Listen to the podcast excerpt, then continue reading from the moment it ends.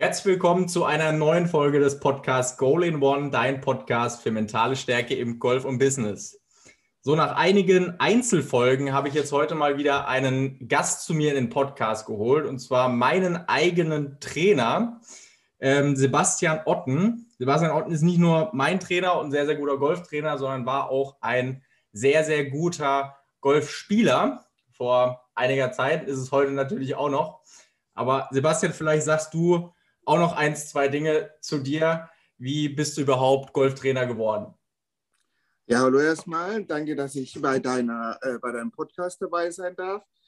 Ähm, zum Golfsport bin ich relativ früh gekommen, schon ähm, mit zehn. Und Golflehrer bin ich dann so Mitte 20, äh, habe ich mich entschlossen nach einer ja, etwas dummen Idee. Ich wollte ähm, Logistik studieren äh, was überhaupt nicht mein Fall war. Und ähm, ja, habe dann gesagt, mach doch das, was du, was du gut kannst und was du gern machst. Und dann war der Golflehrerberuf ähm, ja die beste Wahl in dem Moment und ist es bis heute. Ist es bis heute. Das, was du, das, was du quasi früher den ganzen Tag gemacht hast, kannst du jetzt quasi immer noch den ganzen Tag machen. Genau. Also ähm, an frischer Luft fehlt es mir nicht. An frischer Luft fehlt es dir nicht. Sehr cool. Sebastian, dann habe ich direkt mal, wahrscheinlich die Zuhörer würde es auch brennend interessieren. Und zwar, ähm, ich hatte jetzt schon zwei, zwei Golftrainer in dem Podcast mit drinnen und da ist natürlich die spannende Frage, denn die kann ich so gar nicht beantworten. Wie kann ich denn in mein Training, das ich persönlich mit meinem Trainer habe, ich meine, es gibt ja auch Zuhörer, die kommen von woanders her und haben ihren Trainer eben vor Ort, wie kann ich denn mentale Techniken oder das Thema Mentaltraining in mein Schwungtraining oder in mein Training auf dem Golfplatz mit einbauen? Ja, ich meine, du kannst natürlich Mentaltraining extrem gut in Schlagvorbereitung einbauen. Äh, ich meine, viele gute Spieler haben vor allem so einen Trigger, was ein Justin Thomas fällt mir da als erstes ein, der ja immer kontrolliert, dass seine Schlagfläche nicht geschlossen ist beim, äh, beim Takeaway und das ist so ein, so ein Trigger für ihn. Vor allem sieht man, dass das ein äh, To-Go-Gedanke ist. Und so kann man eigentlich ähnlich. Ich nehme auch gerne den Justin Thomas, wenn ich ehrlich bin, als äh, Beispiel, mhm. äh, wie die Leute dann die, die Korrektur praktisch auf dem Platz mit über, übernehmen können und dann praktisch bei der Pre-Shot-Routine oder bei ihren Trigger versuchen, die Korrektur eigentlich einzubauen und dadurch sich auch so in einer Phase, dass sie sich bereit machen für den Schlag. Also das ist so, wo man dann eigentlich sehr gut so das Mentale äh, mit der Korrektur, finde ich, gut, ähm, gut zusammen verbinden kann. Und gerade wenn man dann natürlich Beispiel, das ist natürlich bei uns immer sehr gut mit den Tourspielern, äh, weil ich finde, immer von den Besten kann man immer sehr viel lernen. Ähm, und deswegen, dann ist es auch greifbar für die Leute. Und vor allem ist es ist natürlich einfacher, wenn die, äh, wenn die Schüler dann auch Golf schauen und dann auch wissen, Justin Thomas mit was ja. anzuf anzufangen können.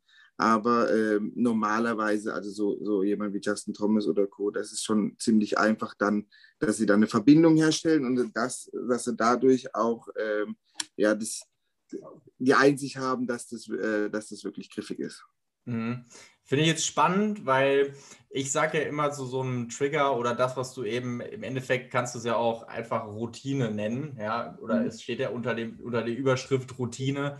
Ähm, aber klar, er holt sich natürlich mit diesem halben Ausholen und nochmal checken, ob die Schlagfläche ähm, square ist, holt er sich ja nochmal die Sicherheit einmal für sich ab. Also nochmal zu sagen, okay, passt für mich, aber auch nochmal vielleicht sein letzter technischer Gedanke, wo er sagt, okay, genau das will ich jetzt fühlen oder das genau muss ich jetzt fühlen, um jetzt einen guten Schlag zu machen.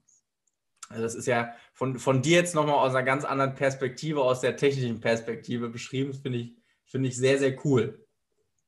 Ähm, jetzt hast du ja, wenn du mit deinen Schülern trainierst, hast du ja Training auf dem Puttinggrün, Chippen, Pitchen, Bunkerschläge, bis auf der Range.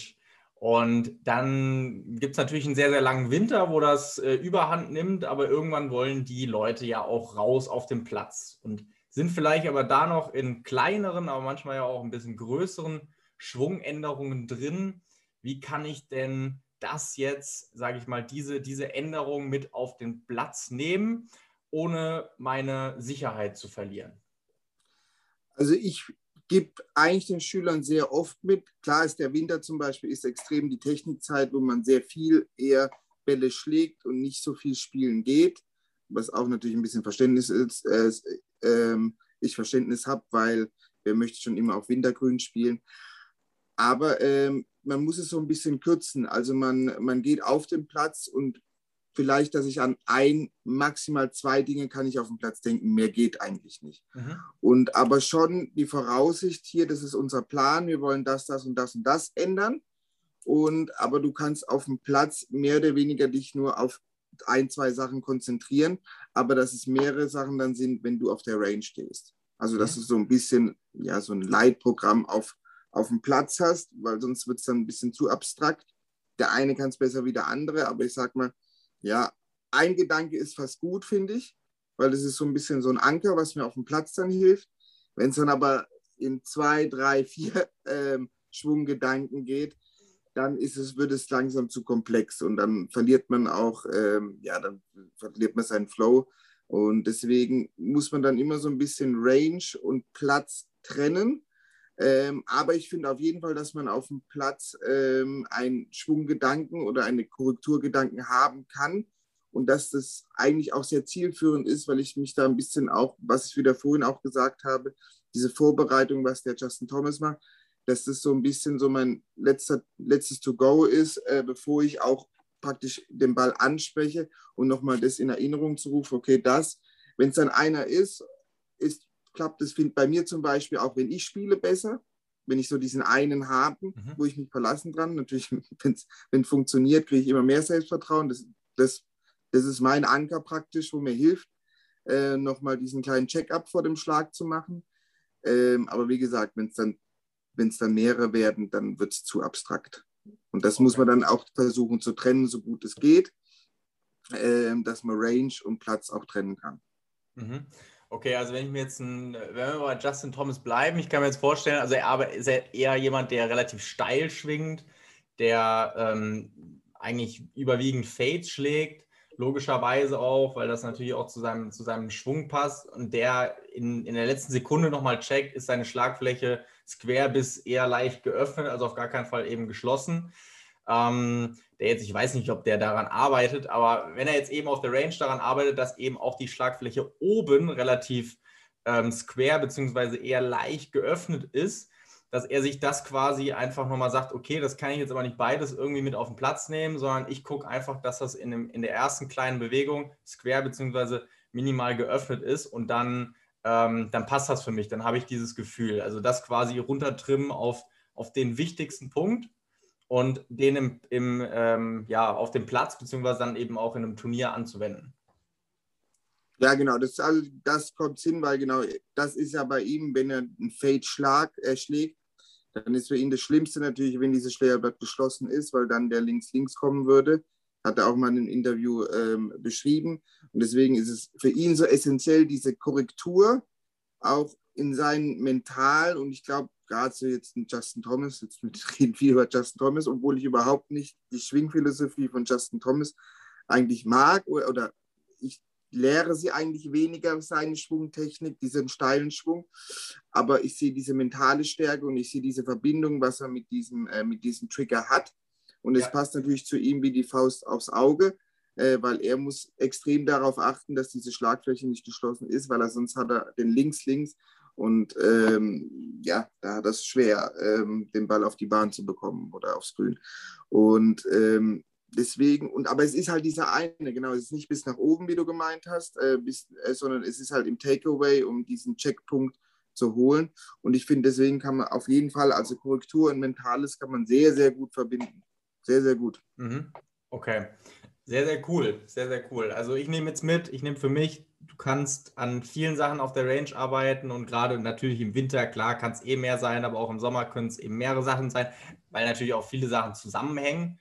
Aber wenn du auf den Platz gehst, kümmere dich um den wichtigsten Punkt, den du natürlich mit dem Trainer absprichst. Was ist denn überhaupt der wichtigste Punkt? Ne? Das äh, so, sollte dir der Golftrainer ja in dem Fall sagen können.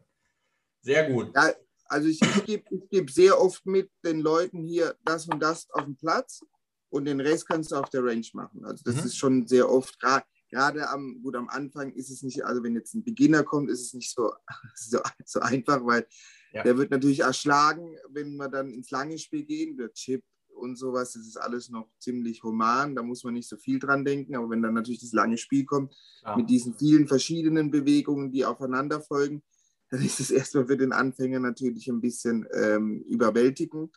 Aber ähm, ja, denen sage ich dann auch, versuch mal nur an das zu denken, wenn du auf den Platz gehst und dann, wenn du auf der Range bist, dann äh, hast du halt deine, deine Mehrpunkte und mach viel Trockenübung, nicht so viel Bälle. Die, mehr Bälle ist nicht mehr, sondern eher mehr Trockenübungen.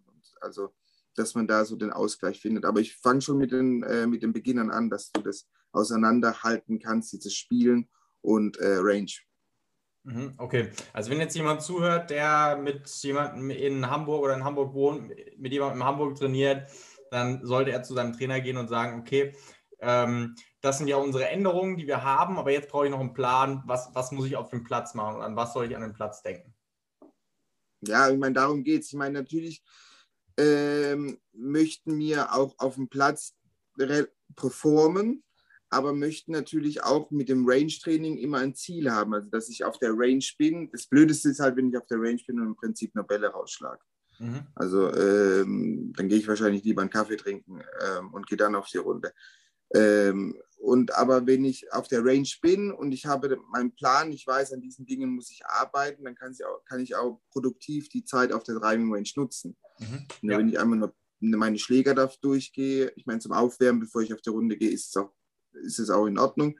Aber ähm, wenn ich auf der Range bin, dann soll ich an was arbeiten. Und, ähm, und wenn ich auf dem Platz bin, geht es halt am meisten darum, dass ich versuche, mein im Moment Niveau die beste Leistung rauszuholen. Und das ist halt hemmend, wenn ich dann versuche, wirklich an vier, fünf Sachen zu denken. Was aber mhm. leider manchmal äh, sein muss, wenn man eine Korrektur macht, ähm, dass dann du korrigierst das eine, dann kommt aber das andere noch dazu. Das sind ja alles Verkettungen ineinander. Also, dass man das immer dann nur mit einer Korrektur, das ist so eine Wunschvorstellung, was gerne die Leute haben, dass man dann so ähm, den Zauberstaub über sie macht und ähm, da macht man mit einer Korrektur und auf einmal fliegt der Ball immer toll. Das gibt es halt nicht. Man muss halt, um dass ein Schwung funktioniert, muss man die ganze Zeit dran arbeiten. Und ähm, klar, ähm, ich meine, so ein Phil Mickelson, wo mit 50 noch die PGA gewinnt, der hat wieder ganz neue Impulse äh, dieses Jahr gehabt, wie er zuvor hatte, mit 50. Mhm. Und ich meine, der konnte auch vorher schon ganz gut Golf spielen. Also dieses am Schwung arbeiten, an der Technik feilen und sowas, das wird nie aufhören. Also wenn die Besten der Welt, wo wirklich sehr gut spielen, dann nie dra äh, dran aufhören, ähm, es, soll den Amateur auch nicht unbedingt daran ähm, aufhören, an der Technik zu feilen, aber ähm, man muss es halt, man muss es halt separieren. Also dass man darf nicht so viele Korrekturen mit auf den Platz nehmen. Okay, sehr, sehr, sehr cool. Möglichst wenig mit auf den Platz nehmen, aber ich meine, natürlich, es bleibt ja immer ein Zwiespalt. Ähm, auf der einen Seite will ich es eben langfristig verbessern, auf der anderen Seite will ich eben jetzt kurzfristig die möglichst beste Leistung abliefern.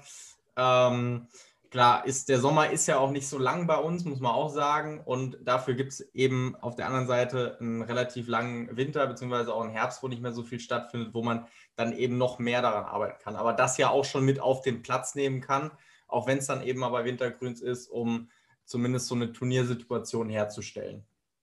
Das normalerweise müsste auch, also ähm, das beste Szenario wäre eigentlich, für, wenn die Golflehrer müssten eigentlich im Winter komplett ausgebucht sein äh, weil da natürlich eigentlich das Techniktraining am meisten Sinn machen würde. Aber natürlich ist es nicht so, weil ähm, Golf spielt mal gern mehr im Sommer und deswegen ist der Sommer eigentlich mehr bei den Golflehrern normalerweise ausgebucht und nicht so der Winter. Natürlich war es jetzt ein bisschen anders äh, wegen der Corona-Zeit, weil man nicht, äh, der Golfsport hat ja sehr profitiert davon, ähm, weil er mit als einzige Sportart erlaubt war.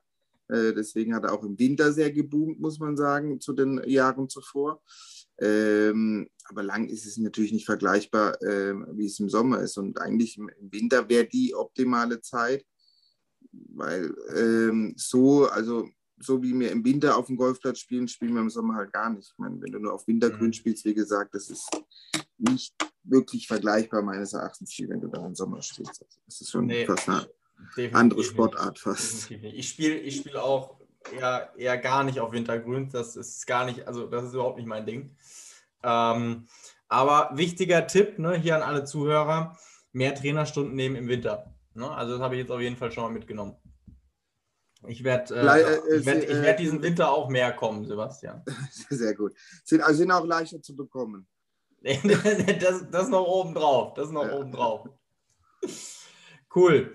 Ähm, jetzt, wie ich es vorhin schon angekündigt hatte, bist du ja nicht nur ein sehr guter Golftrainer, sondern du warst ja auch ein sehr guter Golfspieler oder triffst heute auch noch die Murmel. Ähm, aber wenn man es jetzt mit, mit früher vergleicht, als ehemaliger Bundesligaspieler, hast viele internationale Turniere gespielt, da hat man ja auch zumindest mal was gehört von Thema Mentaltraining und hat eine gewisse Meinung darüber gehabt.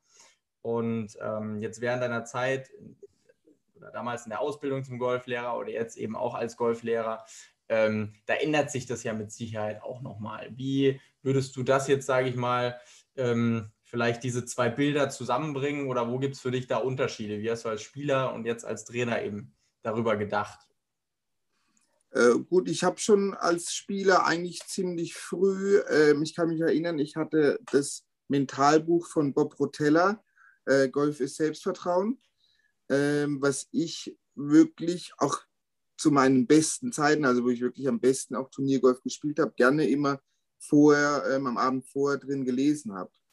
Ähm, das, sind, das sind einfach Beispiele von früher, also, also von der Tour aus 80er, 90er Jahren, woran die denken und so Techniken, wie du, ähm, wie du, wie du schläfst am besten oder das, was ganz Simples war zum Beispiel, dass du die Löcher bist du durchgegangen, weil ich, ich weiß nicht, wie es bei anderen ist, aber bei mir war schon, also vor, vor jedem Turnier war jetzt das Schlafen nicht so das Einfachste, weil natürlich du aufgeregt ja. bist.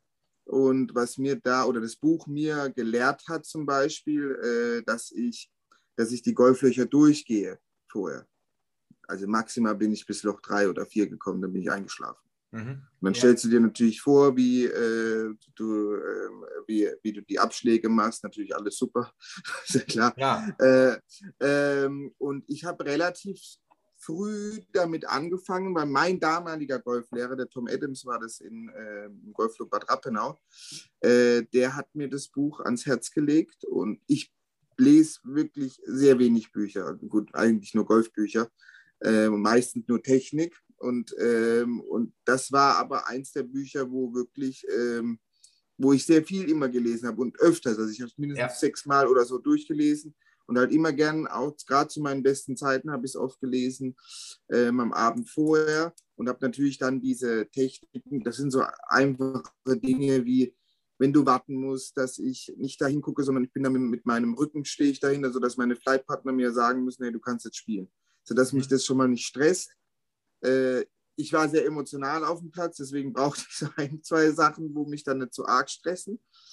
Ähm, und nee, also ich habe mich schon sehr, sehr früh damit auseinandergesetzt äh, durch dieses Buch. Also das, dank natürlich an meinen damaligen Trainern, Trainer. Ähm, und es hat mir sehr geholfen. Ich hatte auch mal ein Seminar gemacht. Der gleiche Trainer, der Tom Adams, hat dann auch so ein äh, Mindzone-Seminar gemacht. Mhm. Und dann ging es dann auch gerade um das Zielen und sowas, diese Vorstellung, dieses Visuelle. Das ist heutzutage fast gang und gäbe. Damals war das noch relativ neu, wo ich, äh, wo ich 18 war, 18, äh, 17 Jahre, da war das noch relativ neu. Habe ich auch so ein äh, Seminar mitgemacht. Ähm, und das war, also das hat mir mit am meisten geholfen. Also wenn ich, muss ich sagen, für mein ganzes Turniergolf eigentlich bis heute, wo ich dann Ziele viel mehr in der Ferne gesehen habe und so Dinge. Also, nee, nee, also das, das hat mir schon sehr geholfen. Ähm, wenn ich konzentriert war, konnte ich das auch super umsetzen. Manchmal geht es flöten, manchmal bist du auch, stehst du einfach nach dem Schlag, der Ball fliegt schon und denkst immer, warum hast du dich nicht richtig vorbereitet? Aber so Tage hast du manchmal halt. Ähm, aber wo, wo ich mich sehr viel damit auseinandergesetzt habe, habe ich ähm, mit Abstand das beste Golf gespielt. Ja, also, weil du dich natürlich auch mit anderen beschäftigst, dich ja in dem Moment einfach mit anderen Sachen und hast demnach ganz einfach nicht gar, nicht, gar nicht die Energie mehr im Kopf, um dich mit deinen Problemen, die du auf dem Golfplatz vielleicht hast, äh, zu beschäftigen, weil du dich einfach mit, mit, mit anderen, schöneren Dingen ablenkst. Ja, und ich meine, aber Bob Rotella hat ja auch immer gesagt, das ist ja auch immer so ein Thema, wir sind ja in, in Deutschland generell immer so leicht perfektionistisch veranlagt. Und wenn, dann muss es 100% sein. Und Bob Rotella sagt ja selbst, dass selbst die, die Besten der Welt nur zu 95 Prozent schaffen, sich wirklich beim Ball genau so zu konzentrieren, wie sie es haben wollen. Ähm, klingt viel. Auf der anderen Seite sage ich, naja, das sind die Besten der Welt, die verdienen damit Geld. Äh, und zwar gar nicht mal so wenig. Ähm, wenn die es zu 5% nicht schaffen, dann ist es vielleicht ein bisschen vermessen, wenn ich als Amateur sage, ich muss das jetzt jedes Mal hinkriegen. Es wird halt einfach Schläge geben, da, da funktioniert es nicht und das muss ich dann auch mal akzeptieren, dass das, ähm, dass ich halt einfach nur gegen den Ball schlage und die Vorbereitung vielleicht nicht tausendprozentig ist.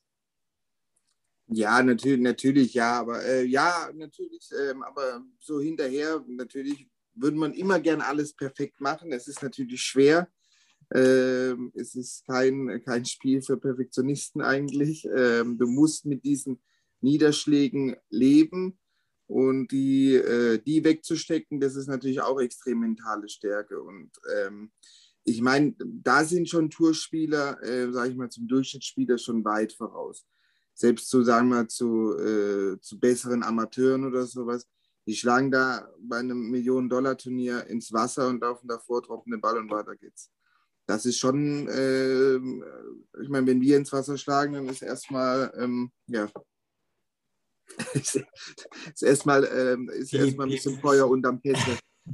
Und dann, und dann, äh, und, und da muss man schon sagen, dass die, die Jungs natürlich da echt, echt abgezockt sind und das wegstecken äh, und dann geht es einfach weiter. Und wir, sagen wir jetzt Durchschnittsspieler, ich meine, ich verdiene mein, äh, äh mein Lebensunterhalt mit Golfunterricht, nicht mit Golfspielen. Und nichtdestotrotz regen wir uns da viel mehr auf oder sowas, obwohl wir eigentlich in der Lage sein sollten, es viel mehr zu genießen, Golf zu spielen. Ja. Weil ob man jetzt, äh, natürlich habe ich einen gewissen Anspruch an mich, aber es macht da auch keinen Unterschied, ob ich jetzt ein Paar oder ein Boge gespielt habe an dem Loch. Und äh, deswegen müssten die eigentlich viel mehr ruhiger sein und dann das nächste kommen. Aber ähm, ja, das sind die, wo es denen müsste es eigentlich, die müsste es eigentlich viel mehr aufregen, weil für die äh, ist das ganz schön viel Geld, das da wieder dann verloren geht, wahrscheinlich. Aber die können das besser wegstecken. Und ähm, ich glaube, da kann man sehr viel natürlich von denen lernen, äh, dieses Wegstecken, dieses Mentale von diesen Profispielern. Obwohl es für die viel wichtiger sein sollte wie für uns. Ähm, ja, das ist schon bemerkenswert, äh, heutzutage vor allem, äh, wie gut die gecoacht sind. Ja. Mir, gestern ähm, habe ich mit, ähm, womit mir auch in der Mannschaft in Mannheim gespielt habe, dem Torben Baumann, der ist auch äh, Head Pro in Golfclub Ulm. Mhm. Und der hat ja früher ähm, auf der Sunshine Tour in Südafrika gespielt und auf der Asien Tour. Und der hat schon erzählt, dass diese Top-Jungs auch auf der Sunshine Tour hat jeder einen Mentaltrainer.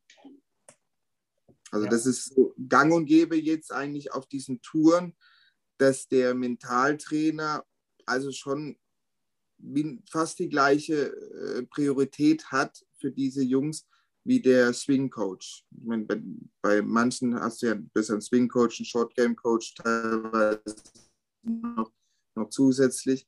Äh, aber dass der Mental, Coach so ein, ein riesen äh, in diesem Coach-Team von diesen ähm, Upcoming Pros, äh, was jetzt kommt, ist ein, äh, eine unglaublich wichtig, wichtige Sache. Ja, ja, ja. Und da ist ja auch immer die Frage, ne, so die Frage nach Henne und Ei, was kam jetzt zuerst? Bis, oder das ist so, glaube ich, das, was in den Köpfen von den, von, von sage ich mal, ehrgeizigen Amateuren, wo es ja darum geht, die sich ja die ganze Zeit die Frage stellen, wie kann ich jetzt besser werden? Wie kann ich noch besser werden?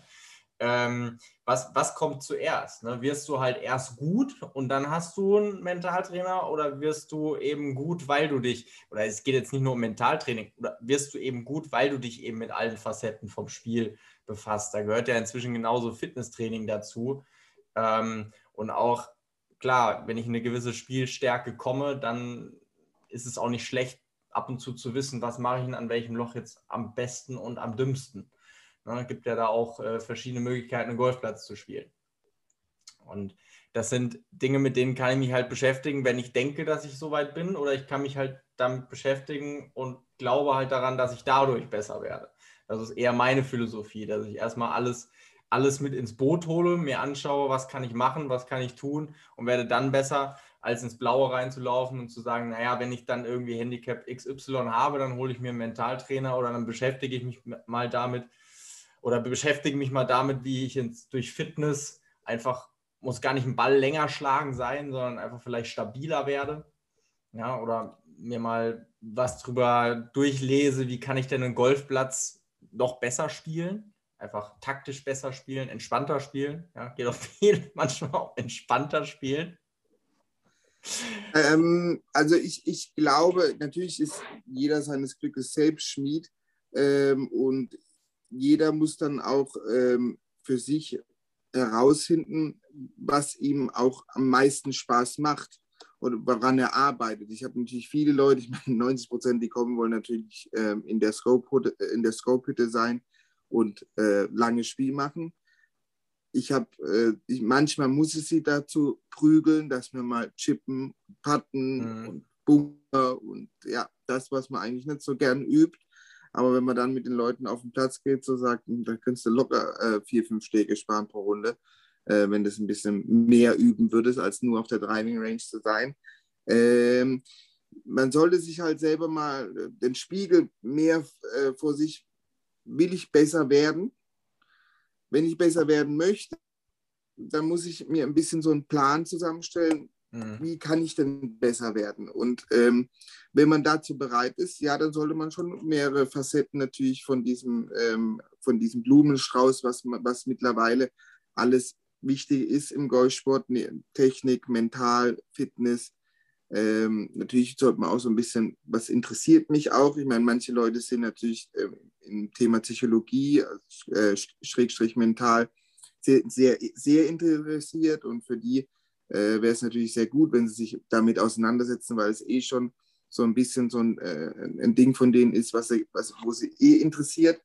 Aber ich meine, mental ist halt extrem wichtig, egal was wir machen. Ich meine, du kannst durch, das, durch die mentale Stärke, die du beim Golf dann entwickelst, sage ich mal, musst du ja nicht nur fürs Golfen dann ähm, einsetzen. Ja. Du kannst ja extrem, also wo ich noch nie Probleme hatte, zum Beispiel waren irgendwelche Prüfungen dadurch, dass ich schon, im, dass man, wenn man in jungen Jahren schon anfängt, Turniergolf zu spielen, entwickelst du eine Routine. Wie, wie, ja. wie stehe ich auf? Was frühstücke ich? Wann bin ich beim Golfplatz? Was ist gut für mich? Und das ist immer die goldene Mitte, wie fast alles beim Golfsport. Es ist zu viel ist, ist schlecht, zu wenig ist schlecht, vorher äh, da zu sein. Äh, muss aber jeder ein bisschen für sich selber rausfinden, ob es jetzt eine halbe Stunde ist, eine Dreiviertelstunde oder was weiß ich. Und ähnlich diese Techniken, was du dann beim Golf mental lernst, konnte ich dann extrem gut dann für so äh, Prüfungen, Fahrprüfungen, Abschlussprüfungen, äh, Vorstellungsgespräche, alles, was du, was so ein bisschen wichtig ist, was du nicht so krass beeinflussen kannst, wo eigentlich jeder normale Mensch eigentlich ein bisschen aufgeregt ist. Der eine vielleicht ein bisschen weniger, der eine ein bisschen mehr, aber ich war vor jedem Golfturnier war ich aufgeregt und die Routinen haben natürlich extrem geholfen, mit dieser Aufregung zurechtzukommen und natürlich die Technik dann auf dem Platz auch. Und, und wie gesagt, und man kann natürlich dadurch auch extrem profitieren, auch neben dem Golfsport, gerade für den Golfsport. Und da ist es ja schon ähm, und, und gar, völlig egal, was für eine Spielstärke ich bin. Also ähm, auch wo ich das Seminar damals gemacht habe, wie gesagt, mein, äh, mein Golflehrer damals, der Tom Adams, war so einer der ersten, der das so ein bisschen angestoßen hat. Ähm, und in dem Seminar waren wir alle, da war ich dabei, da waren auch Handicap, was weiß ich, 40 äh, dabei und sowas. Und die haben sich auch verbessert. Also von daher ist das, wenn ich daran glaube und wirklich und glaube, dass es mir hilft, dann ist die Chance auch sehr hoch, dass es mir hilft. Wenn ich natürlich äh, hingehe sage, ja, das wird mir nicht helfen, das ist Hokuspokus und sowas, ja, dann wird es wahrscheinlich nicht helfen. Aber wenn ich nicht dran glaube, dann, äh, dann wird es mir auch nicht helfen. Und ich muss das auch, ich muss denken, das, das hilft mir, äh, muss daran glauben, wie, wie eine Korrektur auch. Das ist ähm, das Problem hast du ein bisschen, wenn du, wenn du, wenn Leute natürlich zu dir kommen, dann ist schon mal die Bereitschaft, dass sie dir zuhören und auch die Korrektur eigentlich machen. Ja. Äh, wenn du dann so manchmal Mannschaftsgruppentraining hast und ähm, notgedrungen, der dann bei dir eine Korrektur vielleicht mal annehmen muss und du merkst, ah, so richtig wieder die Korrektur eigentlich nicht machen, am liebsten würde er seinen Stiefel weiterspielen. Ähm, dann gehst du weiter, ähm, was du, ob du jetzt Range machst oder Chippen, ist ja egal, dann gehst du weiter und merkst, er macht genau die gleichen Sachen. Aber früher hätte mich das gestört, mittlerweile sage ich, ja, wenn er nicht dran glaubt, dann ist es auch besser so, dass es seine eigene Sache Genau. Und nicht, dass ich muss sie niemand überzeugen. Wenn er nicht dran glaubt, dann muss ich nicht überzeugen, dann wird er immer noch nicht dran glauben wahrscheinlich. Ähm, irgendwann, wenn es dann halt nicht läuft, dann wird er kommen und dann wird er vielleicht dann eher dran glauben.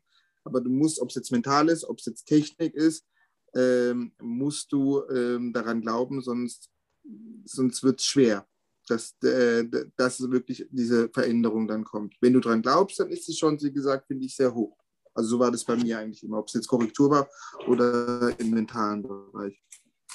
Ganz, ganz, äh, ganz, ganz spannender Punkt, weil ja, gehen wir immer von aus, klar, sa sag ich persönlich auch, gibt ja auch Leute, die sagen, ach, das ist alles Quatsch, dann sage ich, ja, das ist alles Quatsch, das ist alles okay, weil was, was soll ich mich mit dem jetzt weiter unterhalten? Das ist, das ist Perlen vor die Säue auf Deutsch gesagt.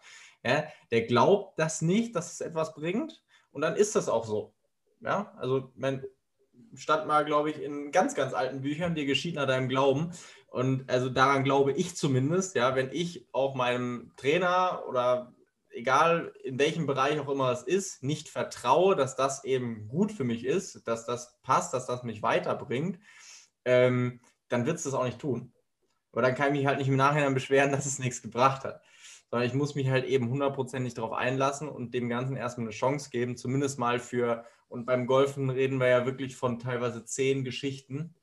Ähm, also manchmal platzt halt der Knoten nach anderthalb Jahren erst, bis irgendwas mal richtig anfängt zu funktionieren.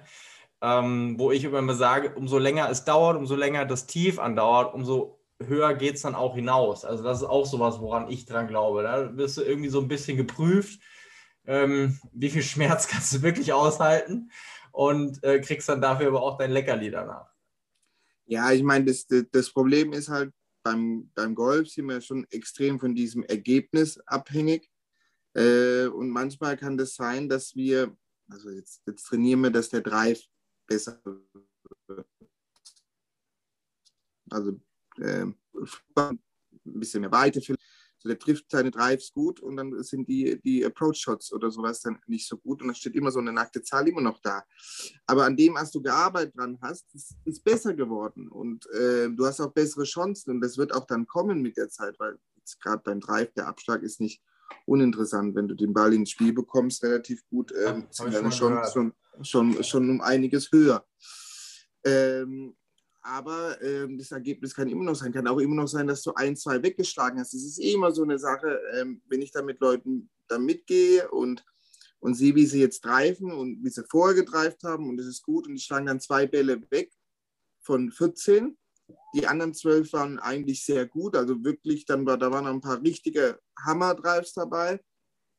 Der wird dann später wieder, wenn er, also wenn er zu mir in die Schule kommt, wird er nur von diesen zwei sprechen, die so schlecht waren und denkt, ah, das bringt, und man muss, man muss sich manchmal, man muss sich, man muss sich auch nicht selbst anlügen, so ist es auch nicht, aber man muss sich besser reflektieren. Mhm. Äh, natürlich, wenn dann die zwei sind, wo einer ins Aus ist und der andere ins Biotop oder beide ins Aus oder sowas, dann ist es natürlich so in der Denke drin, weil das hat natürlich den Score extrem nach, nach oben gejagt. Aber man vergisst dann die anderen, wo dann wirklich besser waren, auch qualitativ besser. Also nicht nur, dass sie jetzt auf dem Fairway waren, sondern die waren weiter und sowas. Und ähm, die Flugkurve war auch mehr da, wo du hin möchtest. Da musst du dich auch manchmal an diesen Dingen hochziehen und nicht immer nur an dieses nackte Ergebnis, was natürlich beim Golf immer schwer ist. Das, ähm, aber muss, diese Reflexion ist sehr, sehr wichtig, dass, um sich, ähm, um dann auch wirklich wo man denkt, es geht nicht nach vorne, aber ähm, man muss sich dann reflektieren. Wenn das, wenn das alles nicht gut ist, okay, dann müssen wir halt grundlegend wieder sehr daran arbeiten, da, äh, dass es sich verbessert. Aber Reflexion ist sehr wichtig, um wirklich ein, ein, ein, ein, ein richtige, dass man wirklich sieht, ist ein Prozess da, aber es sind halt nicht alle dann immer gut. Das wird fast nie der Fall sein. Ja. Ähm, das, das ist dafür der Sport einfach zu schwer. Das muss man auch mal, äh, muss man auch leider so sehen. Der Dustin Johnson hat das irgendwann gesagt. Also er erwartet schlechte Golfschläge, wenn er auf den Golfplatz geht. Also der macht nicht so viele schlechte Schläge eigentlich. Aber erwartet es, wenn er auf den Golfplatz geht, dann erwarte ich das, dass, ein schlecht, dass ich ein schlechter Schlag, da bin ich jetzt nicht überrascht oder sowas, sondern das erwarte ich bei dem Sport. Und ja, und es ist oft die ähm, Erwartungshaltung oft der Leute ist ein bisschen sehr hoch, wenn es gerade um, äh, äh, dass sie denken, jeder Schlag muss wirklich gelingen. Das, das auf jeden Fall. Du hast eben noch was Spannendes gesagt, die Reflexion vom eigenen Spiel. Soweit kommen, glaube ich, fast alle noch mit. Ähm, jetzt kam aber der, der zweite Satz, den fand ich viel spannender, weil ich das auch mal sage.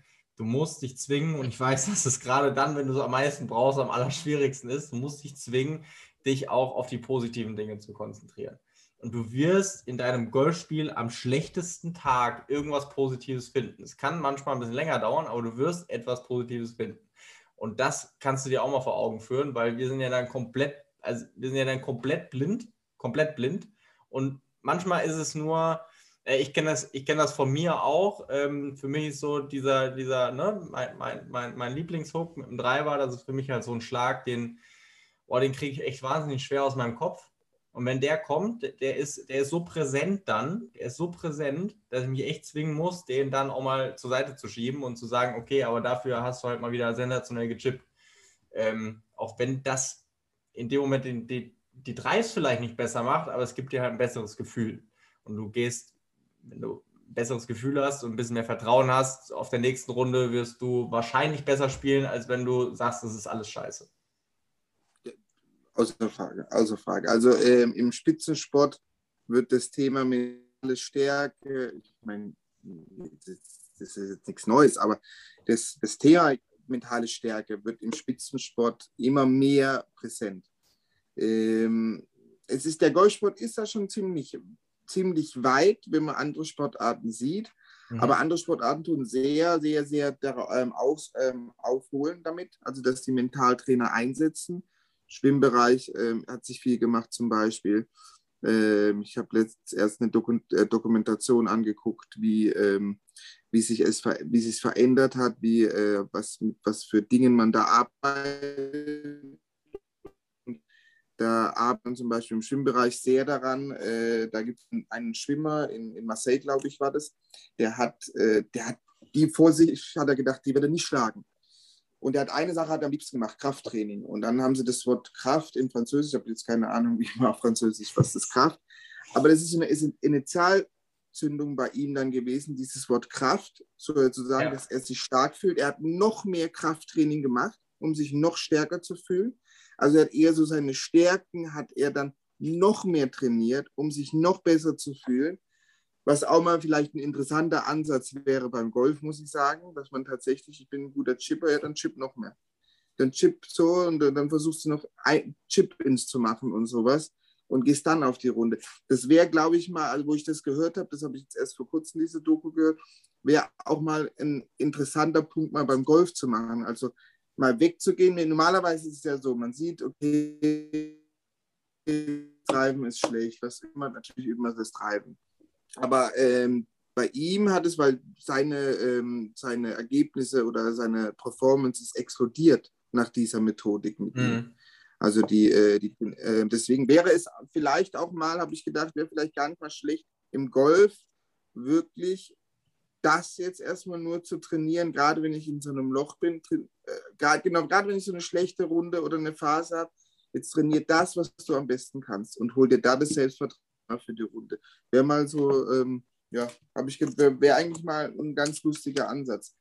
Nicht nur das, ja. was ich eh nicht so gut kann, mir noch mehr Frust auf der Range zu holen, weil das siehst du ja auf der Range auch, wenn sie dann dran stehen und äh, Treiber schlagen und dann äh, kommt eine Kerze raus und das und das dann kurz davor sind, ihr Back umzutreten. Äh, glaube nicht, dass sie in der, der, besten mentalen Verfassung in dem Moment sind. Äh, deswegen, also wäre vielleicht ein wirklich interessanter Ansatz mal zu machen, dass ich meine Stärken lieber mache. Vielleicht gerade vor, vor der Runde, glaube ich, wäre das gar nicht schlecht. Dass wenn ich, ähm, und wenn es am Ende nur ein Meter-Putt ist, in dem ich gerade gut bin, aber dann mache ich die halt so 20 Mal, um einfach mein Selbstvertrauen zu stärken für die Runde. Ich glaube, das wäre ganz interessant mal. Ja, also das vor der Runde glaube ich auch sowieso. Ich finde sowieso, du solltest als allerletztes und am meisten Zeit daran investieren vor der Runde, ähm, was, woran, worin deine größte Stärke ist, ja, um da einfach das Gefühl mit auf die Runde zu nehmen. Aber finde ich jetzt gar nicht so uninteressant, beziehungsweise ist auch eine Idee, ähm, das generell dann auch mehr zu trainieren. Ich meine, man geht ja dann hin und sagt, okay, Treiben ist schlecht oder Eisen sind schlecht, wir machen es jetzt irgendwie heute nur am Treiber aus. Ähm, ich weiß, wahrscheinlich redest du über mein Golfspiel, aber gut, das ist ein anderes Thema. Ich wollte gerade sagen, ein bisschen Parallelen fühle ich ähm, sei es der Treiber oder sei es die Eisen oder sei es auch das kurze Spiel, dass ich eben auch das mehr trainiere, was ich gut kann.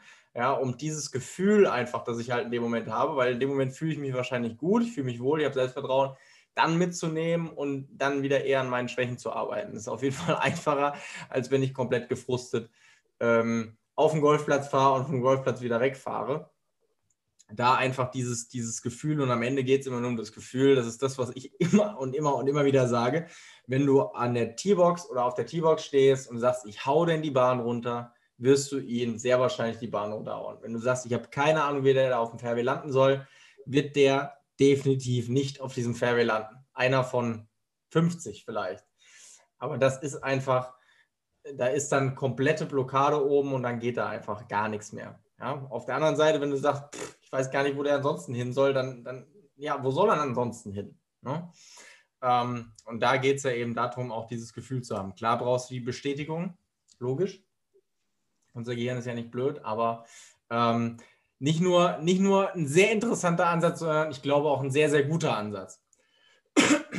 Sebastian, was wäre denn, ich glaube, wir könnten noch zwei Stunden babbeln. Aber ähm, was wäre denn so dein, dein wichtigstes Learning vielleicht als Spieler, als Trainer oder dein wichtigster Tipp, wo du sagst, das verknüpft die, zum Beispiel, das verknüpft die, die Technik, das Techniktraining am meisten mit dem Mentalen oder wird dem Zuhörer dir jetzt, ne, solange du immer noch nach fast, fast einer Stunde dabei bist, ähm, am meisten bringen, deine, deine Schwungtechnik oder deine Schwungänderung wirklich möglichst schnell umzusetzen? Ähm, was am meisten, um uns aufs Platz, auf den Platz zu transportieren oder ähm, dass er die, eine Korrektur besser macht oder einfach nur, dass er den Ball besser trifft?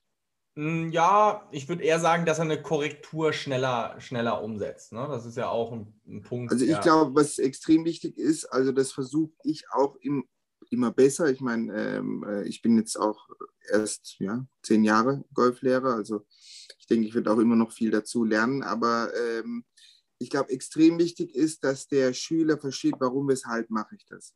Mhm. Also ich zum Beispiel, warum beuge ich beim Ausholen äh, mein Handgelenk und meinen Arm, meinen rechten, um ihn zu entladen, mhm. weil wir machen eine Schlagsportart. Also das ist, und dass dann, dann auch der, äh, diese Streckung passiert durch den Ball äh, mit dem rechten Arm. Das würde ich zum Beispiel, äh, und, und, das macht dann ja auch Sinn, weil dann kann dieses Beispiel dann wie ein Wurf mehr oder weniger stattfindet, wenn du, wenn du einen Wurf einfach da, davor machst, wie dein, äh, wie dein Arm, wie dein Ellenbogengelenk streckt, wie dein Handgelenk streckt, und dass du so, dass es versuchst, sehr einfach mit Dingen, die fast jeder schon gemacht hat. Ich meine, jeder hat schon mal einen Ball geworfen zum Beispiel.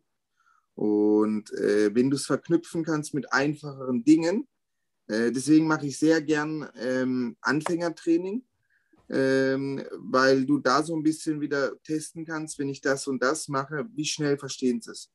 Wie schnell können sie was damit anfangen? Das hilft dir natürlich für die erfahrenen Golfer noch mehr und das würde ich jetzt dem Hörer so, so mitgeben. Ähm, also er, er sollte die Korrektur sollte auf jeden Fall immer schlüssig sein. Warum mache ich das? Warum drehe ich mich auf? Warum, beu, wie, wie ich schon gesagt habe, beuge ich meinen, mein, äh, meinen Ellenbogen und mein, meine Handgelenke? Für was mache ich das? Ähm, wenn das mehr Sinn macht, äh, dann macht es auch ähm, wieder was, was man, dann kann ich dran glauben, was wir vorhin schon besprochen haben. Mhm. Ähm, und wenn ich dran glauben kann, dann bin ich auch bereit, es mehr umzusetzen und bin auch bereit, wenn vielleicht zwei, drei Bälle jetzt am Anfang nicht so gut funktionieren, trotzdem auf diesem Pfad weiter zu bleiben. Äh, was halt extrem wichtig ist, auch in diesen, äh, in diesen Zeiten, wo man so viel im YouTube und überall bekommen kann, das, das tue ich dem Hörer ganz arg ans Herz legen ähm, wenn ihr einen habt und die Philosophie gefällt euch, dann bleibt bei dem. Denkt nicht, dass ihr von dem, von dem, von dem, von dem, von dem und von dem das mixen könnt, weil es ist, der, die Techniken sind oft wie so Puzzle. Und ja. ich kann nur äh, mit den, was zu dem mit den, was zu dem gehörigen Puzzle dazu ist, mit den Stücken kann ich arbeiten. Ich kann nicht von anderen Puzzlen mir da für das Eck und sowas. Das ist nicht wirklich förderlich. Deswegen, und es ist, ich weiß, es ist sehr viel da draußen. Ich habe auch viele Schüler, die kommen, ich habe das in YouTube und das in YouTube und das in YouTube. Und das sind, da können, da werden ganz viele gute Dinge auch sein von sehr vielen guten Trainern. Ne, sind die oft sehr, ähm, sehr allgemein, was, äh, was da gesagt wird. Ja. Und nicht individuell, weil für jemanden, der den Ball an der Hacke trifft oder an der Spitze, sind die Korrekturen völlig unterschiedlich. Natürlich müssen sie unterschiedlich sein. Du müsst den einen, wo an der Spitze ist, musst du mehr zur Hacke bekommen. Der eine, wo an der Hacke den Ball trifft, musst du auf jeden Fall von der Hacke wegbekommen, weil es der schlimmste Schlag ist beim Golf. Äh, und natürlich sind dann die Korrekturen komplett unterschiedlich. Der muss was anderes fühlen. Und deswegen muss der, ähm, der Zuhörer ähm, muss sehr arg aufpassen, wie er diese Informationen, was er dann bekommt, äh, wie er die filtert. Ja. Und ähm, ja, man spricht immer von diesem berühmten Halbwissen. Ich muss schon wissen, warum mache ich das. Das ist das Essentielle. Also auch den, fragt eure Golflehrer, warum muss ich das machen? Was, was bewirkt das dann in meinem Schwung? Treffe ich dann den Ball anders oder mache ich das nur, ähm, dass es schöner aussieht äh, aus irgendwelchen Lehrbüchern? Ähm, das ist, glaube ich, sehr wichtig. Und da sind wir wieder am gleichen. Das, das ist dieses zusammenbildende Glied zwischen mental und, ähm, und dem Techniktraining.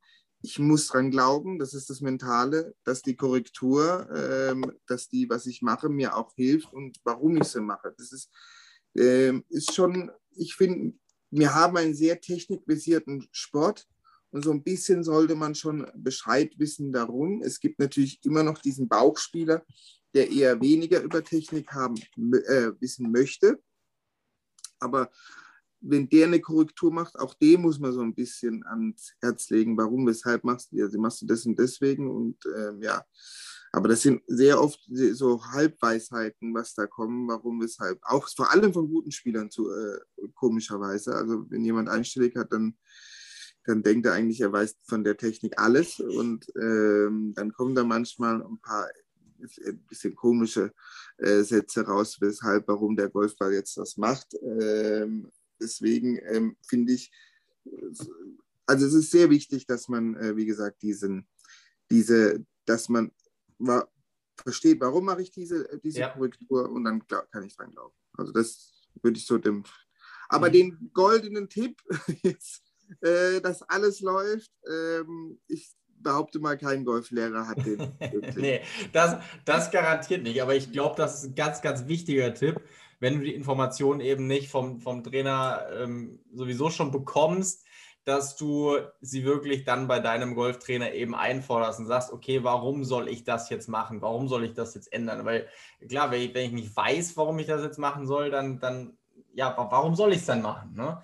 Und ich glaube, du hast jetzt gerade noch so einen Spielertyp angesprochen, äh, wo ich mich sehr angesprochen fühle, diese, diese Bauchspieler.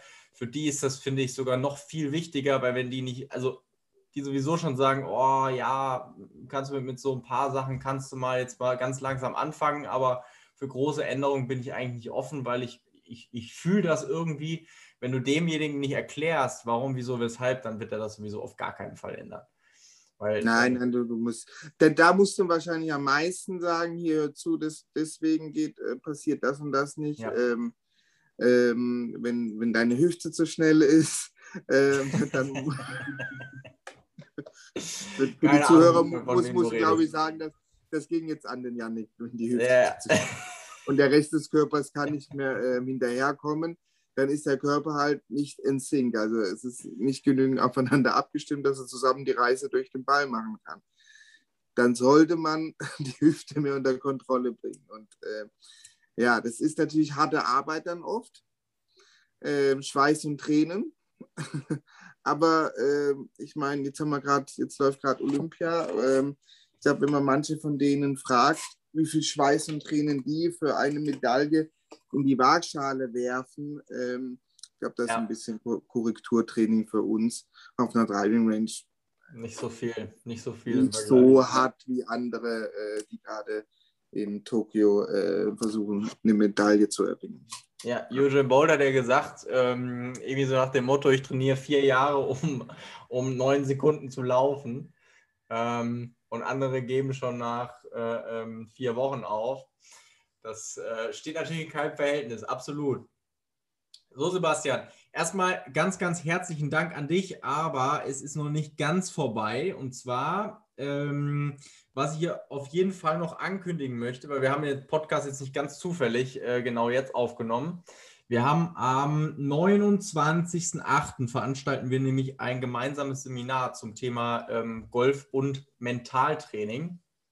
Heißt, wenn du daran Interesse hast, all das, was du jetzt bisher in dem Podcast gehört hast, nochmal zu vertiefen und so wie Sebastian eben auch schon gesagt hat, nicht nur aus Podcast ganz allgemein, weil ich kann natürlich hier nicht auf ähm, oder auch bei, bei den Interviews nicht individuell auf die einzelnen Themen eingehen, beziehungsweise auf die einzelnen Spielertypen eingehen, sondern es nur möglichst allgemein halten.